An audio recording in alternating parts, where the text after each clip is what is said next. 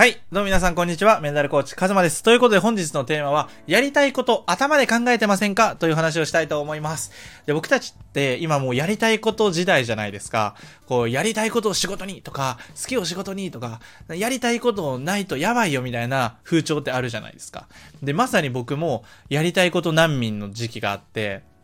なんか最近本読んで、やりたいこと難民って言うらしいんですよね。で、そのやりたいことないなって思ったのが大学生の時で、急にね、こう高校とかに入って、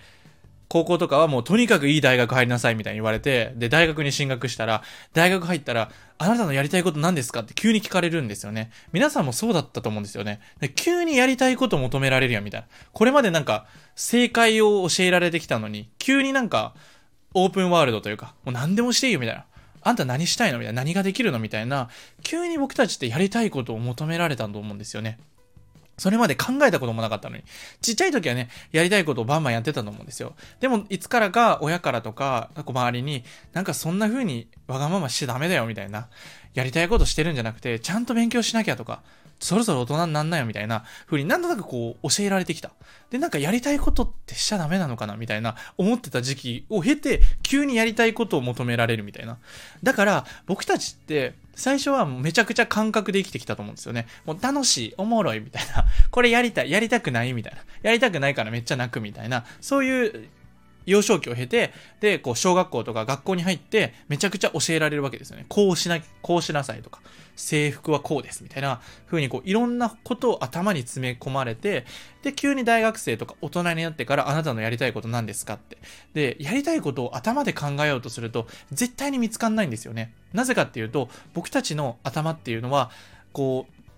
サラリーマンになるための教育だったんですよね。みんなと同じことができるように、みんなと同じことをしてない人はダメだよ、みたいな。はみ出し物みたいな。だからなんか、どこか学校に来てない人とかって、なんか、ダメだなっていう感覚ってあると思うんですよ。なんか。だけど、全然そうじゃなくて、学校行きたくない人は別に行かなくていいじゃないですか。だけどなんかそれが悪いみたいな。こうなんか白黒つけって生きてきたと思うんですよね。だから頭で考えると、誰かの役に立たなきゃいけないとか、なんか仕事につなげなきゃいけないみたいな。やりたいことっていう、なんか、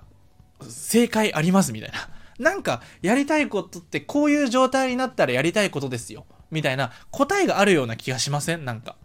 どこかそういう答えを求めちゃってる求めてしまうんですよね。そういうふうに教えられてきたから。すべてのものには答えがあるよみたいな教育を受けてきたから、そうなるのは仕方ないんですけど、僕がいろいろや、本を読んだり、試してきて思ったのは、やりたいことって超感覚的で、超主体的だよなというか、超わがままやなみたいな風に思うんですよね。だって自分がおもろいことって別に他人の役に立たないじゃないですか。だから、やりたいことっていうのは、なんか頭で考えちゃったりとか、なんかゴールがあるとか定義づけようとするとしんどい。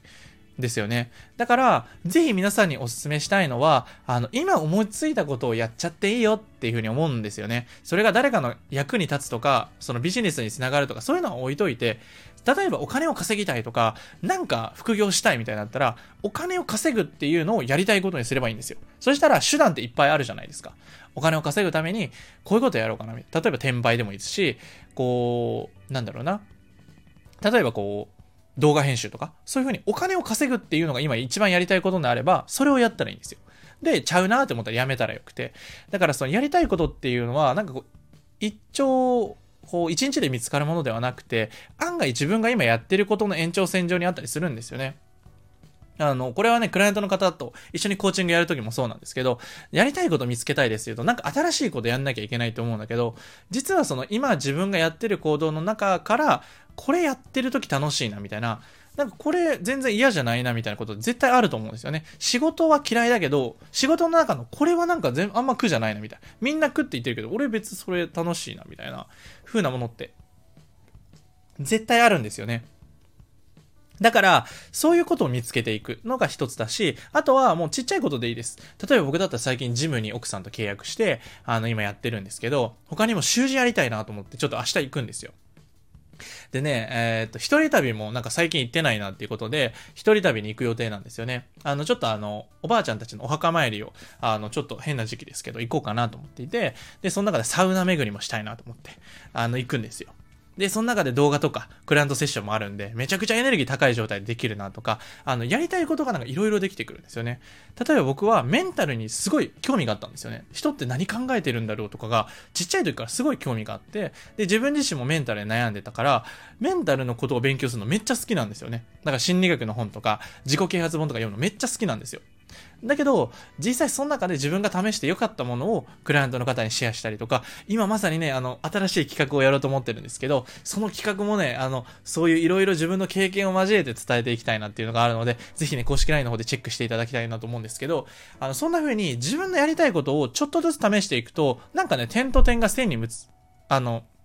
繋がったりとか、そういう面白いことを、あの、一人で終わらせるんじゃなくて、例えば発信とかしちゃえばいいんですよ。僕のクライアントの方とかだったらもう個人で事業したいとか、実際にしてる方が多いので、じゃあそれをちょっと発信しましょうよ、みたいな。そういうふうにチャレンジしてる姿絶対発信した方がいいですよ、みたいな。ふうに言うんですよね。そういうふうでどうやってそれをやっていけばいいか、みたいなのもお伝えするんですけど、そういうふうに、あの、一人じゃなくて、こういうのやりました、みたいな。例えば、僕がラーメン食いましたって写真あげたら、そのラーメン好きだなって思ってる人が、こう引き寄せられてくる。ああ、そのラーメンここっすよねみたいな風に。え、マジですか？みたいな。今度食い行きましょうよみたいな。そんな感じで繋がっていくもんなんですよね。だから、あの、あんまり考えすぎずに、本当に自分勝手でいいです。で、あ例えば、あの、一週間で、例えばお休みがあるなら、その一日を使って自分にやりたいことやりまくるとか。で、あんまお金かけたくないなって思うんだったら、お金かかんないようなことをすればいいですよね。図書館に行って本読むとか、例えばサウナ行くとか、散歩するとか、僕だったら海とか自然が多いとこ好きなんですよね。トリッキングとかキャンプが好きなんで、そういうのやったりとかします。で、もちろん最初はめんどくさいです、趣味とかって。でも、そのめんどくさいことが案外面白くて、